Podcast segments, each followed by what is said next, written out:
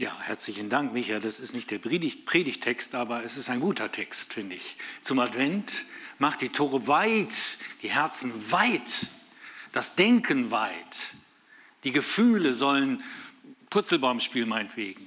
Vor Freude, dass der König kommt, dass er einzieht in deine Welt, in meine Welt, in unsere Welt. Darum geht es im Advent. Und dass nichts, aber auch gar nichts uns diese Freude rauben sollte. Mir reicht's, ich spiele nicht mehr mit. Wie oft habe ich diesen Satz gesagt als kleiner Junge, wenn ich mit meinen drei älteren Schwestern versucht habe, Monopoly zu spielen. Drei ältere Schwestern ist eine Erlösungsbedürftigkeit an sich, ja.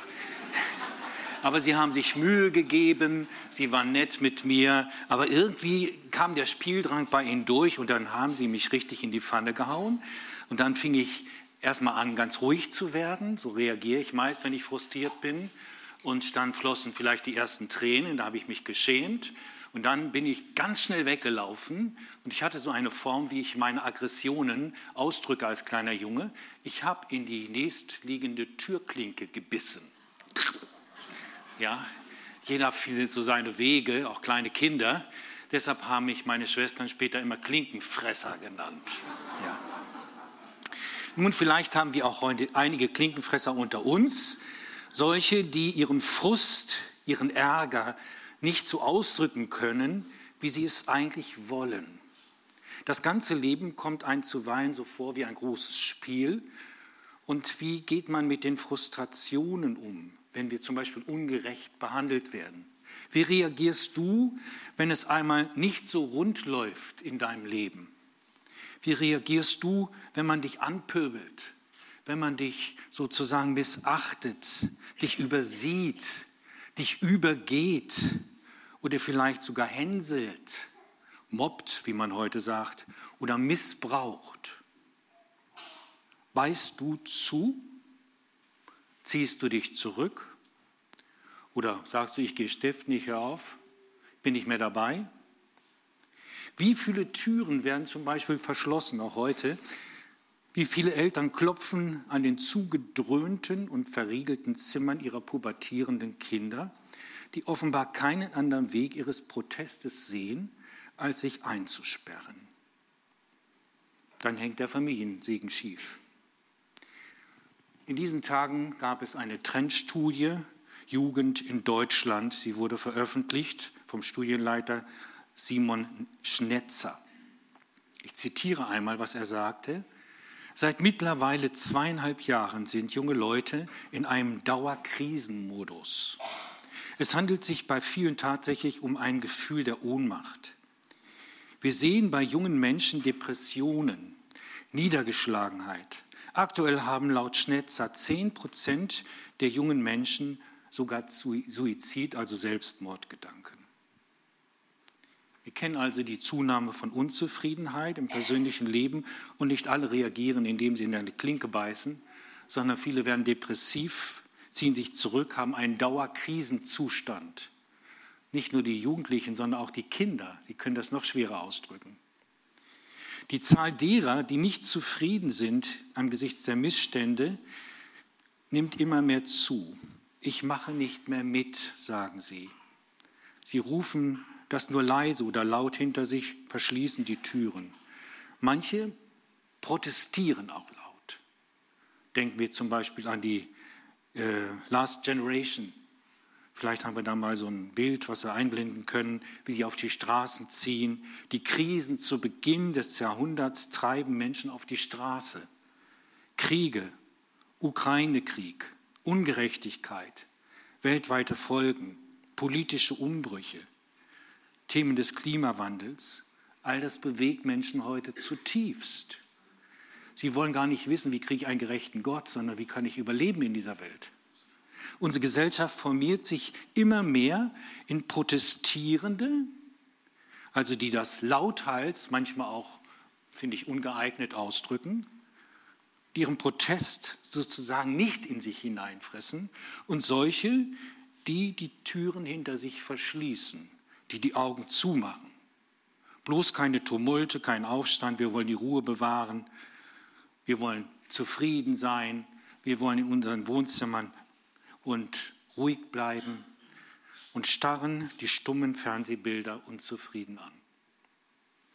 Gehen wir also stiften oder protestieren wir? Wie lange schauen wir, wie lange schaue ich der Ungerechtigkeit in dieser Welt zu? Was macht der Advent, die Ankunft des Friedefürsten mit mir heute, mit dieser Gemeinde? Wie verhältst du dich, wie verhält sich diese Gemeinde angesichts von Ungerechtigkeit? Nun, wir lesen, jeder Bibelleser und Bibelleserin weiß das, ein großes Thema des Herrn Jesus war nicht etwa, wie geht es dir gut, komm zu mir, du armer Mensch, sondern sein großes Thema lautete anders. Das Thema Jesu war, das Reich Gottes ist gekommen. Die Einflussnahme, die Herrschaft Gottes ist mit Christus in einem Maß auf diese Erde gekommen, auf diesen Planeten gekommen, wie es vorher nur geahnt wurde von den Propheten des Alten Bundes. Er sagt, das Reich Gottes ist mitten unter uns. Und als Jesus auferstanden war, selbst als Auferstandener, hat er, so berichtet uns die Bibel Apostelgeschichte 1, Vers 3, seine Jünger 40 Tage täglich unterrichtet in Bezug auf die Dinge des Reiches Gottes. Was verbindest du mit dem Thema Reich Gottes in deinem Leben, in deiner Familie, in deiner Straße, auf deinem Arbeitsplatz, in deinem Beruf, auf dieser Erde? Nun, das sind wesentliche Fragen, die uns an diesem Adventstag begleiten können. Die Botschaft des Evangeliums, ja, diese Welt kann sich verändern. Das Reich Gottes ist schon angebrochen, aber es ist noch nicht vollendet. Das wissen wir alle. Sonst würden wir ja nicht vor uns hin altern. Ich gucke jetzt auch keinen an. Aber abgängige Bausubstanz, da ist etwas brüchig. Es ist noch nicht vollendet. Aber es ist schon angefangen in dir. Wir sprechen vom ewigen Leben, was wir empfangen haben, von einer neuen Seinsweise. Wir sind neue Menschen geworden. Ist jemand in Christus, dann ist er eine neue Schöpfung. Alles andere wird von dieser neuen Schöpfung her definiert. Das ist Evangelium. Wenn wir das nicht mehr glauben können, wenn wir sozusagen nur noch in unserer Not versumpfen oder die Türen schließen, dann haben wir das Evangelium, meine ich, nicht richtig verstanden. Jesus ist der Friedefürst, der, der in alle Ungerechtigkeit, in alle Zerrissenheit, in allen Unfrieden in deinem Herzen, in dieser Gemeinde, in unserem Land, in dieser Welt, in diesen Frieden hineinkommt. Er ist der Friedefürst. Das lesen wir in den Kirchen zum Beispiel immer meist, äh, wenn Weihnachten ist. Dann kommt diese große Verheißung von Jesaja. Ihr kennt, der ewige Vater ist Christus, ja, der Friedefürst. Was heißt das? Nun, dieser Friedefürst, Jesaja 9, Vers 5, wieder der Frieden auf Erden bringt. Nicht erst im Himmel. Im Himmel ist sowieso Frieden. Und so beten wir, dein Reich komme, wie im Himmel, so auf Erden. Das ist die Devise, unter der eine Gemeinde Jesu Christi heute lebt. Nicht damit wir in den Himmel kommen, sondern damit der Himmel hier auf die Erde kommt. Nur ich lese davon, wenn ich zum Beispiel einen Kolosserbrief lese. Früher habe ich gedacht, Jesus ist gestorben zur Vergebung, Entschuldigung, zur Vergebung meiner Sünde. Das stimmt. Jesus ist auch gestorben zur Vergebung deiner Schuld und Sünde, dass du in den Himmel kommst, dass du ewige Rettung hast. Jesus ist gestorben zur Versöhnung aller, nicht nur der Frommen. Er hat die gesamte Schöpfung im Blick gehabt. Das ist etwas, was viele überhaupt nicht mehr denken können oder wollen. Oder lesen wir die Bibel nur halb? Ich will uns mal ein Zitat bringen aus dem Kolosserbrief, Kapitel 1, Vers 20. Hör gut zu. Durch ihn, Jesus, wollte Gott alles versöhnen und zu neuer, heilvoller Einheit verbinden. Alles, was gegeneinander streitet, wollte er zu einer Einheit zusammenführen. Nachdem er Frieden gestiftet hat, durch das Blut, das Jesus am Kreuz vergoss, alles, was auf der Erde und im Himmel lebt, sollte geeint werden durch ihn und in ihm als dem letzten Ziel. ich bitte dich, diesen Text zu Hause noch einmal genau zu studieren. Der hat es in sich. Das Heil ist nicht begrenzt. Die Versöhnungskraft Christi ist nicht begrenzt auf einige fromme Leute. Die geht viel weiter. Was Christus am Kreuz getan hat an Versöhnung, das beschließt alles ein, was er jemals geschaffen hat. Nun, das stellt manche Glaubensgrundsätze erstmal in Frage. Was, ich bin doch ganz anders aufgewachsen, muss ich jetzt Neues denken? Ja, wer aufhört zu denken, fängt an zu sterben, sage ich mal. Also das ist schon gut, wenn wir Neues denken, wenn es von der Schrift herkommt. Nun gehst du stiften, ziehst du dich zurück oder sorgst du dafür, dass diese Versöhnungs- und Friedenskraft Jesu auf die Erde kommt. Jesus selbst sagt, glückselig sind die Friedensstifter, denn sie werden Söhne Gottes heißen, Kinder Gottes heißen. Frieden stiften, das ist angesagt. Matthäus 5, Vers 9. Advent, der Friedefürst kommt, das ist mein Thema heute. Fragen wir also konkret, was bedeutet es für uns, Frieden zu stiften? Was bedeutet es für dich? Bist du eine Friedensstifterin? Oder zettelst du Streit an, Missgunst, Neid, Zerriss? Es muss doch gesagt werden. Du haust auf den Tisch, verbal oder durch E-Mails oder was immer du machst. Es gibt verbale Gewalt, die manchmal schlimmer ist als aktuelle Gewalt. In den Familien, in der Nachbarschaft, in der Stadt, in unserem Land, in dieser Welt. Einige werden dieses Symbol kennen, was damals in der damaligen DDR sehr stark in der Friedensbewegung gebraucht wurde. Es zitiert, wir schmieden Schwerter zu Flugscharen, heißt es da.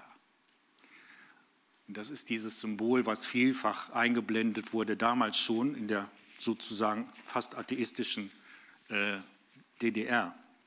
Ein Wort aus dem Propheten Micha. Ein Blick dafür, wie das aussieht, wenn der Friedefürst diese Erde, die Menschen prägt. Da gibt es keinen Krieg mehr. Das ist das Ziel. Ich lese mal dieses Zitat aus Micha 4, Vers 3. Dann werden sie ihre Schwerter zu Flugscharen umschmieden und ihre Speere zu Winzermessern. Nie mehr wird Nation gegen Nation das Schwert erheben und sie werden das Kriegführen nicht mehr lernen.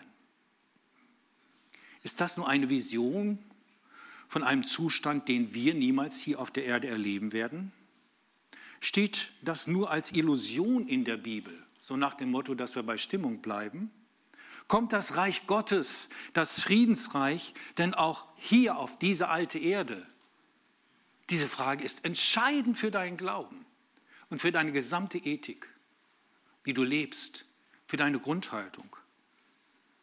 Es kann doch nicht sein, dass wir den Frieden mit dem Schwert herbeikämpfen, dass wir aus Schwertern christliche Schwerter machen, dass wir Kreuzzüge sozusagen in neuer Form starten. Wer Schwerte schmiedet, der hat den Messias, die Botschaft vom Messias und Friedefürst wahrscheinlich nicht richtig verstanden. Zwar sagt Jesus, dass jeder, der ihm konsequent nachfolgen wird, auch die Erfahrung einer radikalen Ablehnung macht. Aber wir sollen nicht zum Schwert greifen. Matthäus 10, Vers 34. Es wird keinen Frieden geben, wenn man zum Feind seiner Feinde wird. Es wird keinen Frieden geben, wenn man zum Feind seiner Feinde wird. Nun, wie ist das möglich? Wenn ich Unrecht leide, wenn ich beleidigt bin, wenn man mir Gewalt antut, entsteht automatisch das Verlangen nach Vergeltung bei jedem Menschen. Das Böse kann man doch nicht einfach auf sich sitzen lassen, sagt man dann. Es muss doch zurechtgebracht werden. Ich kann doch nicht einfach zuschauen. Ich zahle es zurück. Wenn ich den Weg der Vergeltung wähle, um Frieden zu schaffen, muss ich wissen, dass ich dabei nicht nur die Feinde zerstöre, sondern letztendlich mich selbst.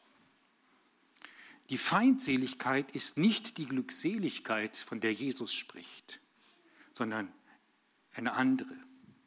Die Feindschaft zerstört nicht nur das Leben der Opfer, sondern auch das der Täter. Wir vergelten und strafen und dadurch ändert sich keiner. Wird dadurch Frieden werden? In der Ethik der Gegenseitigkeit, so nennen wir das in der Theologie, in Anlehnung an das alttestamentliche Wort, und viele sagen, ja, die Bibel ist das ganze Wort Gottes, wir müssen alles gleich deuten. Nein, das ist so nicht richtig. Es gibt ein Früher und ein Heute. Es gibt ein Wort aus dem alten Bund, wo Jesus sagt, ich aber sage euch. Euch ist gesagt, Auge um Auge, Zahn um Zahn. Haut zu, wenn man euch Unrecht tut. Rückt es alles zurecht. Ich aber sage euch. Und dann kommt die ganze Rede von der Bergpredigt. Er sagt, nein, es gibt ein Weiter, ein Neues im Reich Gottes. Wir, ver, wir machen nicht Auge um Auge, Zahn um Zahn. Und dann gibt es dabei viele, die sagen, na ja, sie sind völlig versumpft in der Opferrolle. Ja, man tut mir Unrecht, ich bin ja auch Christ. Und man, man, man, man zieht sich vollkommen zurück auf seine persönliche Individualität. Man kommt gar nicht mehr vor in der Welt. Nur noch mal so zum Einkaufen schnell. Dieser Rückzug ist auch nicht das, was den Christen wirklich ansteht. Das Heer der schweigenden Opfer, die niemals gegen das Böse, das Ungerechte protestieren, wird dem wilden Messias nicht gerecht, sondern stimmt stillzweigend dem Bösen zu. Nicht Vergeltung, aber auch nicht das Verschweigen, sondern es muss einen dritten Weg geben. Und dieser dritte Weg ist das Friedensstiften. Das ist die Umschmiedearbeit. Ein Theologe, der mich sehr geprägt hat und immer noch prägt, der ist hoch betagt schon, im 97. Lebensjahr, ist der Tübinger Theologe Jürgen Moltmann. Er schreibt dazu folgenden Satz. Schauen wir mal rein. Ich will die Feindschaft, die ich erfahre, weder durch Vergeltung noch durch Selbstzerstörung fortsetzen, sondern sie in mir selbst zuerst und dann auch in dem Feind überwinden. Ich will weder Hass noch Resignation, weder Rache noch Depression, sondern diese erregten Energien in Energien eines Frieden und lebensschaffender Gerechtigkeit umwandeln. Große Worte können sich auch nur Theologen ausdenken, kann man sagen. Wie geht denn das praktisch? Wie kommt man dazu, zu dieser Qualität? Und wenn man sagen will, ich halte es nicht mehr aus, ich beiße lieber in eine Klinke rein, nun, Jesus gibt in seiner Bergpredigt dazu sehr praktische Orientierung. Und das ist eigentlich mein Predigtext. Der kommt aber jetzt erst kurz vor Ende meiner Predigt. Also nee, die Mitte ist es wohl. Matthäus 5, Vers 38 bis Vers 48. Hören wir mal genau zu. Jesus sagt, ihr habt gehört, dass gesagt ist Auge um Auge, Zahn um Zahn. Ich aber sage euch, widersteht nicht dem Bösen, sondern wenn jemand dich auf deine rechte Backe schlagen wird, dem biete auch die andere dar.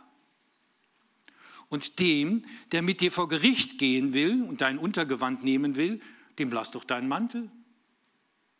Und wenn jemand dich zwingen wird, eine Meile mit ihm zu gehen, dann geh mit ihm zwei. Gib dem, gib dem, der dich bittet und weise den nicht ab, der von dir borgen will.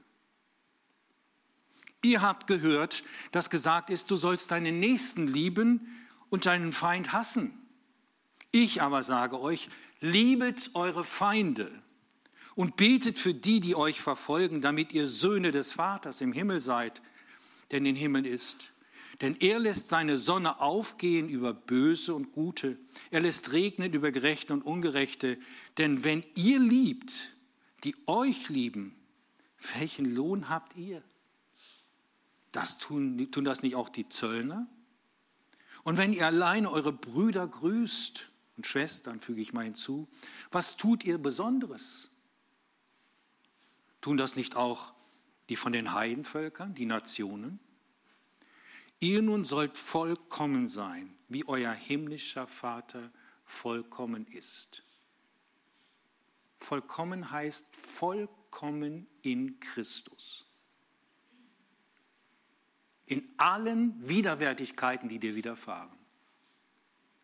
Wenn wir das als Christen nicht nachbuchstabieren, haben wir überhaupt keine Prägekraft mehr für die Zukunft. Davon bin ich überzeugt. Nun, Sonne und Regen sind Kräfte des Lebens auf dieser Erde. Sie geben Leben ohne Unterschied, sowohl den bösen als auch den guten Leuten, Feinden und Freunden zugleich. Übrigens die Widerwärtigkeiten des Wetters auch. Sonne und Regen sind ganz offensichtlich nicht daran interessiert, ob wir gerade im Krieg oder im Frieden leben. Sie werden gegeben, damit Leben gelingen kann, weil Gott gütig ist. Und genau so soll auch die Feindesliebe alle Feindschaft überwinden und dem gemeinsamen Leben dienen. In deiner Familie, in deinen Beziehungen, in deinem Berufsleben, wo immer du lebst. Mach den Advent konkret. Der Hass treibt die Spirale der Gewalt und des Todes immer weiter. Wie du mir, so ich dir, das trifft nicht die neue Ethik des Heilandes Jesus. Jesus prägt eine Ethik der Zuvorkommenheit, der Kreativität. Ich reagiere nicht auf das Böse des anderen. Ich lasse mir durch sein Handeln nicht vorgeben und vorschreiben, wie ich handle oder gar wer ich bin. Wie kann diese Feindschaft nun konkret werden, wenn wir in einer angefeindeten Situation konkret stehen? Welche konkreten Schritte schlägt Jesus vor, dass wir ihm nicht in Klinken beißen oder vor Wut explodieren oder eine Depression verfallen? Ich nenne mal drei, vier Schritte, die hier angedeutet werden. Erster Schritt, ich lasse mir vom Feind nicht Feindschaft aufdrängen. Wenn jemand dich nimmt und dir an die Gurgel geht, an die Substanz geht, dann hast du die Kraft durch Christus in dir, dass du nicht auch ihm zum Feind wirst. Der Feind macht dich nicht zu einer Feindin oder einem Feind. Das ist der Grundgedanke. Ich lasse mir von meinem Feind nicht vorschreiben, wie ich reagiere oder handeln soll. Er sagt mir nicht, Aggression ist jetzt angesagt. Ich lasse mir von Menschen, die mich bedrängen, nicht vorschreiben, dass ich sie auch bedränge. Ich lasse mir meine Feindschaft nicht aufdrängen. Jesus verdeutlicht diesen Gedanken an unterschiedlichen Beispielen. Zum einen, er spricht von der Ohrfeige. Eine Ohrfeige kann mir nicht meine Würde und Ehre nehmen. In der Antike war eine Ohrfeige das am würdigsten, was man machen konnte. Wenn man jedem ohrfeigte, das war schlimmer, als wenn man ihn tötete sozusagen. Ohrfeige war in der Antike ein Ausdruck, ich, du bist unwürdig, einfach unwürdig ich befasse mich mit dir noch nicht mal mehr. Das ist ein Zeichen der Ohrfeige zur Zeit Jesu gewesen. Ich bin ein Mensch, der seine Würde und Ehre nicht aus der Anerkennung anderer bezieht, sondern der in Christus gegründet ist. Ich weiß, er liebt mich. Ich bin liebenswert. Und er liebt auch mein Gegenüber.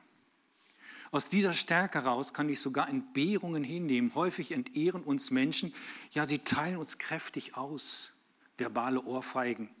Sie entwürdigen uns. Sie schlagen um sich, weil sie die Geschlagenen selber sind. Jesus sagt, du brauchst nicht zurückschlagen.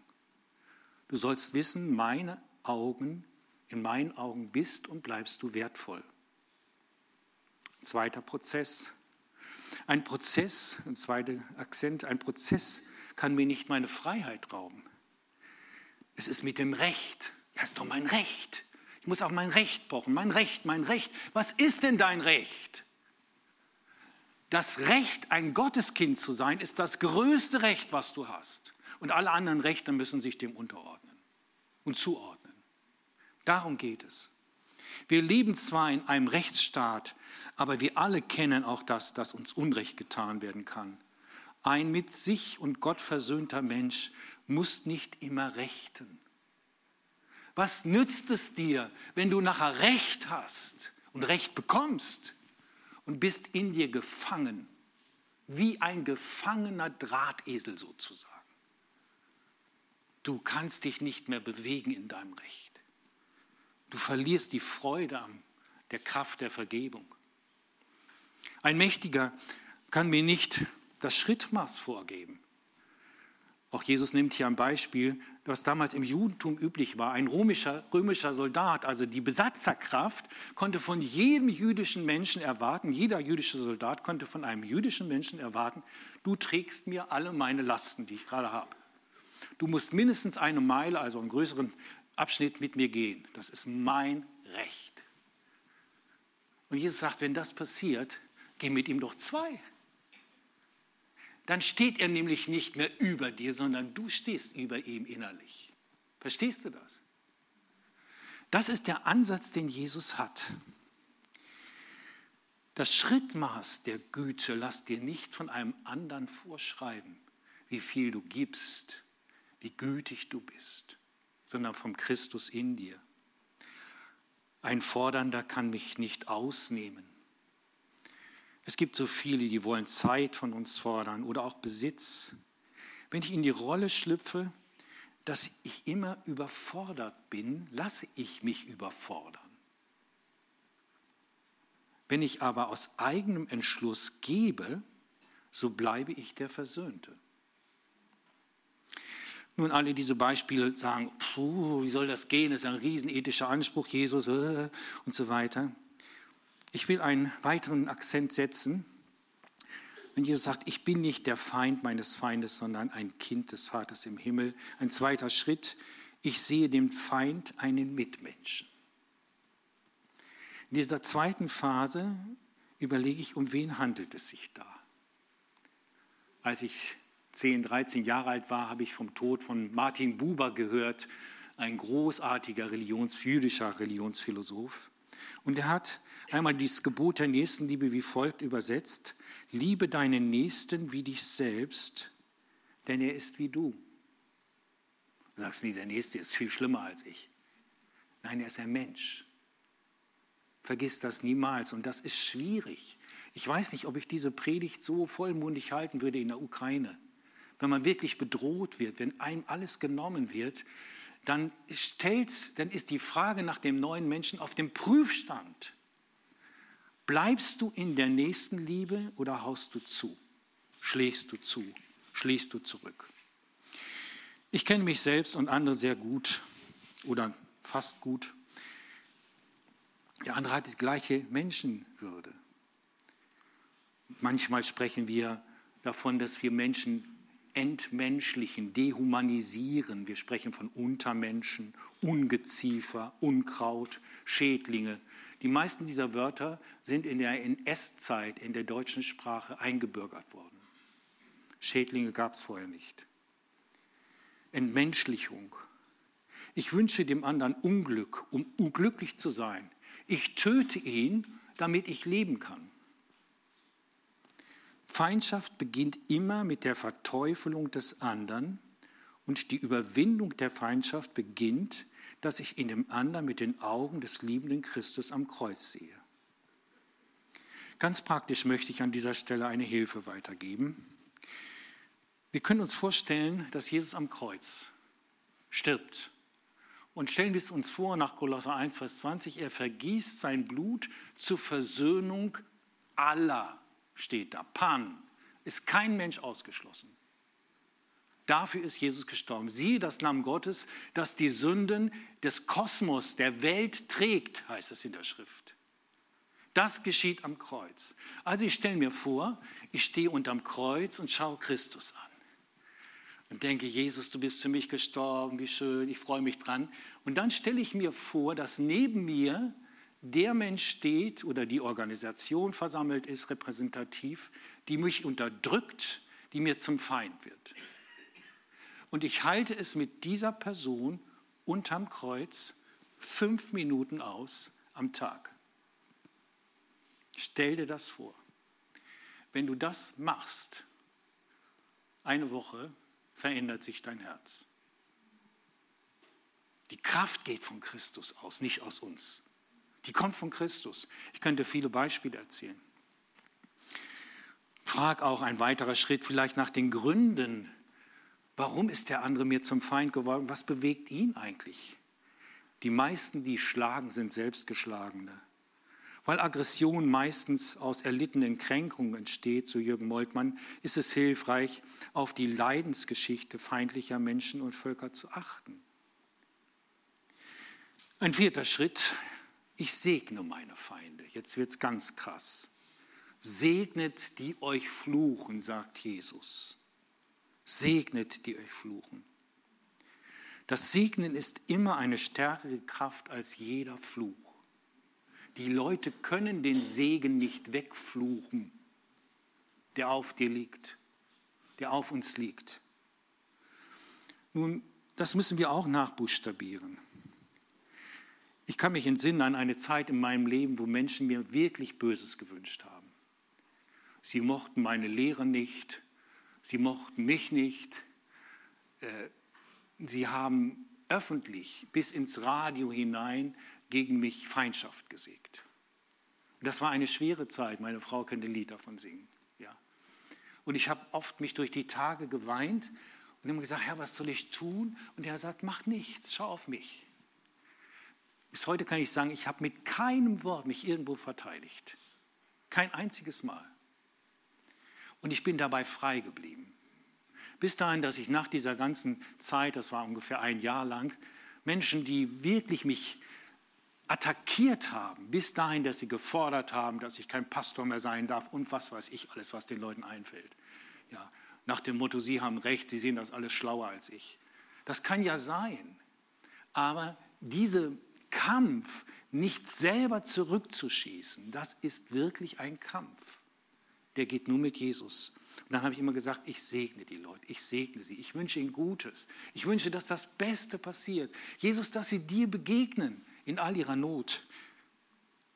Nun, ein anderes Beispiel kenne ich, da war ich damals in Hannover noch Pastor. Und es war auch eine große Versammlung. Und auf einmal stand eine Frau auf und sie verfluchte mich und die ganze Gemeinde. Lauthals, lauthals. Und alle waren schockiert. Also Charismatiker-Fluch hören, kriegen sie schon das Bibbern. Ja? Aber, und dann dachte ich, Herr, gib mir jetzt Weisheit. Ich stand vorne, sage ich, im Namen Jesu Christi, wir segnen sie mit Gottes Kraft, habe ich dann gesagt. Und die guckten mich alle an, als hätte ich was Falsches erzählt. Und die Frau schrie und hielt sich die Ohren zu und lief raus. Der Segen ist immer stärker als der Fluch, vergiss das nicht. Und wir sind zum Segnen berufen nicht zum Fluchen, nicht, dass wir dem anderen noch das Böse auf den Hals wünschen. Herr, strafe sie, mach sie kaputt, mach alles fertig. Nein, das ist nicht der Weg, den Jesus mit uns gehen will. Nun, du kannst vielleicht sagen, was soll das alles? Ich kann das nicht glauben. Heiner, was du erzählst, Heiner ist übrigens mein Vorname, ja. Was du erzählst, das ist doch Illusion. Wenn das Illusion ist, dann frage ich dich, wie kommst du zu der Auffassung, dass du meinst, dass das neue Leben von Christus in dir ist? Es ist da. Wenn das nicht mehr gelten soll, diese Ethik, die der Messias, der Friedefürst, in den Advent hineinbringt, dann fängst du an, alles anzuzweifeln. Aber der Christus in dir ist stärker als der, der in der Welt ist. Vergiss das nicht. Und wenn Advent ist, dann kommt der Friedefürst. Also lass ihn wirken. Nimm diese Kraft neu auf. Gott segne dich dabei. Amen.